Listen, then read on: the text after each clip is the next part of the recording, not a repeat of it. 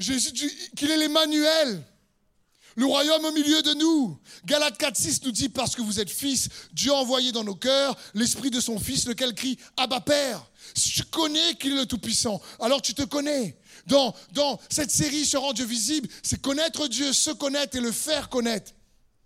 Connaître Dieu, le Tout-Puissant. Il a un royaume surpuissant, il est le roi surpuissant.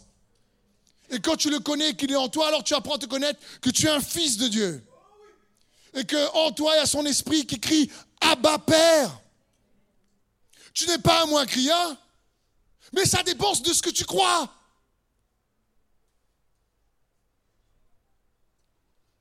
Si on prêche sa parole, qui est la vérité, tu ne crois pas, tu ne recevras pas. Nous avons reçu dans nos cœurs l'esprit. J'aimerais te dire quelque chose. Il est important pour chacun d'entre nous d'apprendre à prendre plus soin de notre esprit que notre corps. Prends soin de ton corps, hein Te laisse pas aller. Mais comprends bien, le corps est aussi temporaire. Le salut, c'est qu'à la trompette, le salut sera complet, nous dit la parole de Dieu, lorsqu'au son de la dernière trompette, Christ va apparaître et qui va nous préparer un corps glorifié en parlant de la résurrection. Mais ton esprit est éternel. Et si vous êtes là ce soir, je crois que ce n'est pas uniquement parce que vous voulez une guérison. Et plusieurs sera guéri, je déclare dans le nom de Jésus. Mais c'est parce que vous voulez prendre soin de votre esprit. Ton esprit est plus important. C'est important de prendre soin de lui. Et la repentance nous fait revenir à la foi. On se repent pas, fais pitié, pardon, pardon, fais pitié. On se repent pour à nouveau avoir la foi. Je vous, l'ai déjà dit, je le répète, il est l'agneau immolé. C'est l'agneau qui a été examiné pour que toi tu sois pardonné. Alors arrête de t'examiner. Tes défauts, tes péchés, regarde à Jésus. Et la foi qu'il est capable de te sortir de tes difficultés, de tes problèmes. La repentance te donne accès à qui il est en toi. C'est alors que tu découvres de plus en plus qui tu es en lui. C'est ça la repentance, tu découvres qui il est en toi. Et alors tu découvres de plus en plus qui tu es en lui. La repentance se reconduit à la foi. Et la foi fait taire la voix de la peur dans nos cœurs et elle augmente le volume de sa voix en toi. Or, Ephésiens 3.20, or, à celui qui peut faire par la puissance qui agit en nous, infiniment au-delà de tout ce que nous demandons ou pensons, à lui soit la gloire dans l'Église et en Jésus-Christ dans toutes les générations, au siècle des siècles. Amen. Par la puissance de celui qui agit où? Où?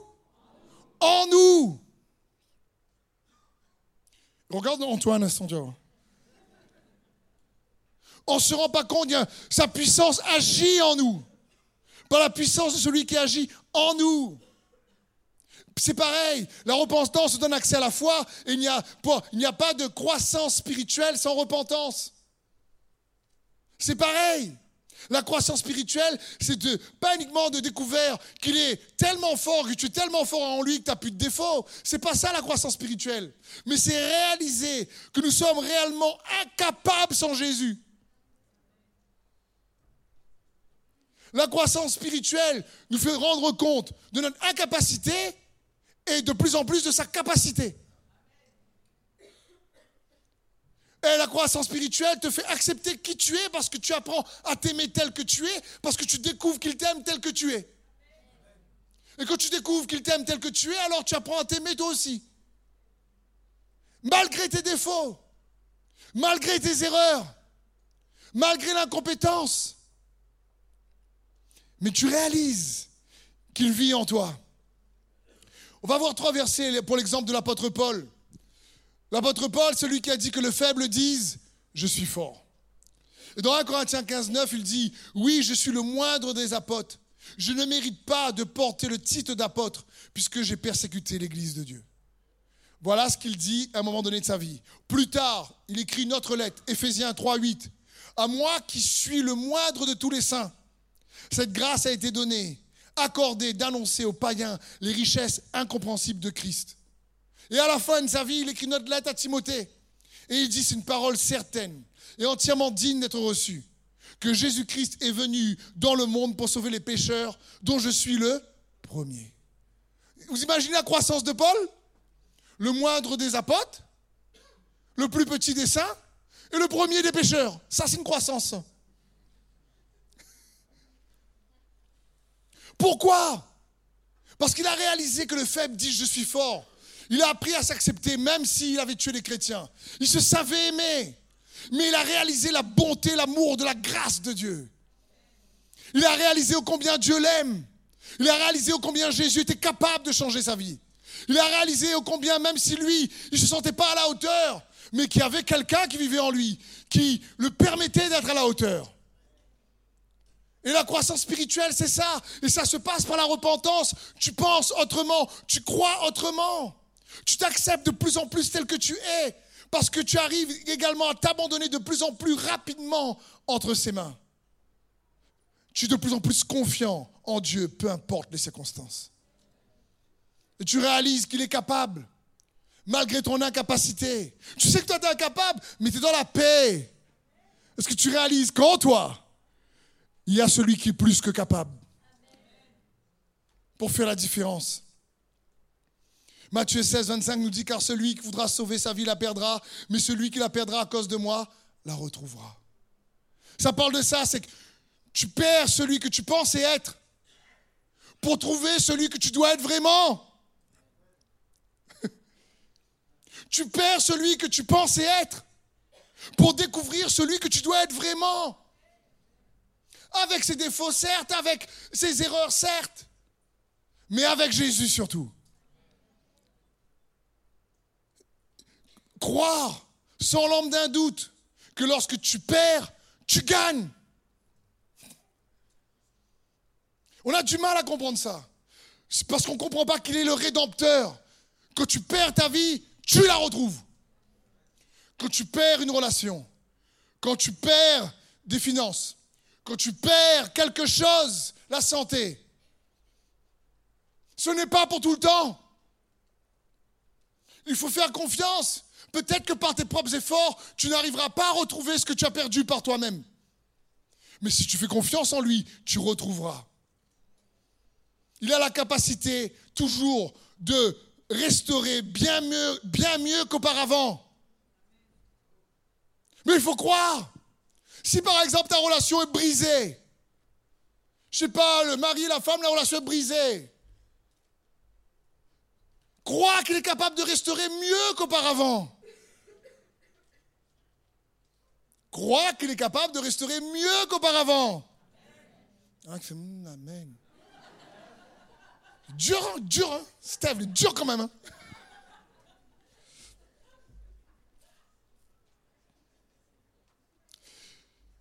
il est capable, celui qui perdra sa vie à cause de moi la retrouvera. Chaque fois que quelque chose de difficile dans notre vie, Alexandrine, arrive, et qu'on perd quelque chose, qu'on perd des relations, qu'on perd, je me retourne vers lui, je fixe mes regards sur lui, je dis Seigneur, c'est toi qui me permettra de retrouver cela. À ta manière, à ta façon, on t'entend. Mais tu es plus que capable. Isaïe 61, 7 nous dit, au lieu de la honte, vous aurez une double part. Au lieu de connaître l'humiliation, ils crieront de joie en voyant leur héritage. C'est ainsi qu'ils posséderont le double dans leur pays et leur joie sera éternelle. Peut-être que dans ta famille a eu de la honte. Peut-être qu'il y a eu des histoires qui a même été sur les journaux, ou ont emmené certains en prison, ou été la risée du voisinage ou de la famille. Peut-être que tu as perdu quelque chose, mais sache qu'il est celui qui nous rachète. Et quand tu perds en lui, tu le retrouves. Toujours. 1 Pierre 3, 18 nous dit, mais croissez dans la grâce et dans la connaissance de notre Seigneur et Sauveur Jésus-Christ. À lui seul soit la gloire maintenant et pour l'éternité. 2 Corinthiens 4, 7 nous dit, mais nous portons ce trésor dans des vases de terre afin que cette grande puissance soit attribuée à Dieu et non à nous. Tu découvres que toi, tu es incapable par toi-même. Et tu découvres en même temps qu'il vit en toi et qu'il est plus que capable. Il est capable de te relever. Il est capable de restaurer ton identité. Il est capable de réconcilier les relations. Il est capable de restaurer ton cœur brisé. Il est capable. C'est pour ça qu'on doit réaliser que la bonne nouvelle du royaume de Dieu, c'est une démonstration. Démonstration de quoi? De sa capacité au travers de nous. Qu'il est capable. Tu deviens ensuite, pour le faire connaître, un témoignage vivant. Tu deviens un témoignage vivant pour ton entourage. Apocalypse 12, 11, ils l'ont vaincu à cause du sang de l'agneau et à cause de la parole de leur témoignage. Ils n'ont pas aimé leur vie jusqu'à craindre la mort. Tu deviens un témoignage pour ton entourage. Est-ce que les gens te disent, franchement, lui, voit Dieu avec lui Parce que sinon, il ne pourrait pas faire ci, il ne pourrait pas faire ça. Parce qu'il est mis en évidence, il est capable. Les gens te regardent et disent, hum, il l'a refait. Te regardent comme ça, ils te regardent, hum, il l'a refait, quoi. Et là, tu dis pas, ben, écoute, j'ai fait un peu de chirurgie. Euh. Non, parce que eh, ton visage s'illumine plus. L'oppression est partie, la dépression est partie. Ça ne veut pas dire qu'il n'y a plus d'adversité, plus d'attaque, mais ça veut dire que Jésus est dans ta vie et qu'il est en toi. L'espoir renaît, la paix est là. Parce qu'il est le prince de paix. Et ta vie témoigne en sa faveur. C'est important dans notre vie naturelle que notre vie naturelle soit entremêlée de ces interventions surnaturelles. Il faut que ta vie ait le goût ou l'empreinte de l'extraordinaire. Nous sommes des êtres ordinaires qui servons un Dieu extraordinaire. Et si par la foi tu es comme ça avec le Dieu extraordinaire, ta vie ordinaire devient extraordinaire. Jésus est l'extra de ta vie ordinaire. C'est lui qui rend ta vie ordinaire extraordinaire. C'est lui qui rend ton couple ordinaire extraordinaire. Je comprends que certains me disent, mais de toute façon, même pas encore ordinaire alors. vous avez pensé trop fort d'entre vous. ordinaire déjà serait bien.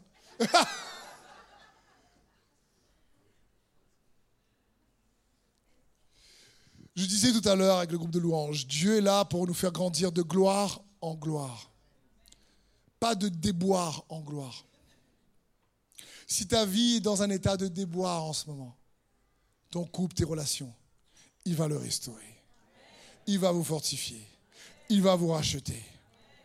Au lieu de la honte, il y aura un double honneur. Quand Jésus restaure, il les restaure toujours bien mieux que c'était auparavant. Si tu le fais confiance, si tu oses, parce qu'il nous a rachetés. Apocalypse 5, 4 nous dit, et je pleurais beaucoup de ce que personne ne fut trouvé digne d'ouvrir le livre ni de le regarder.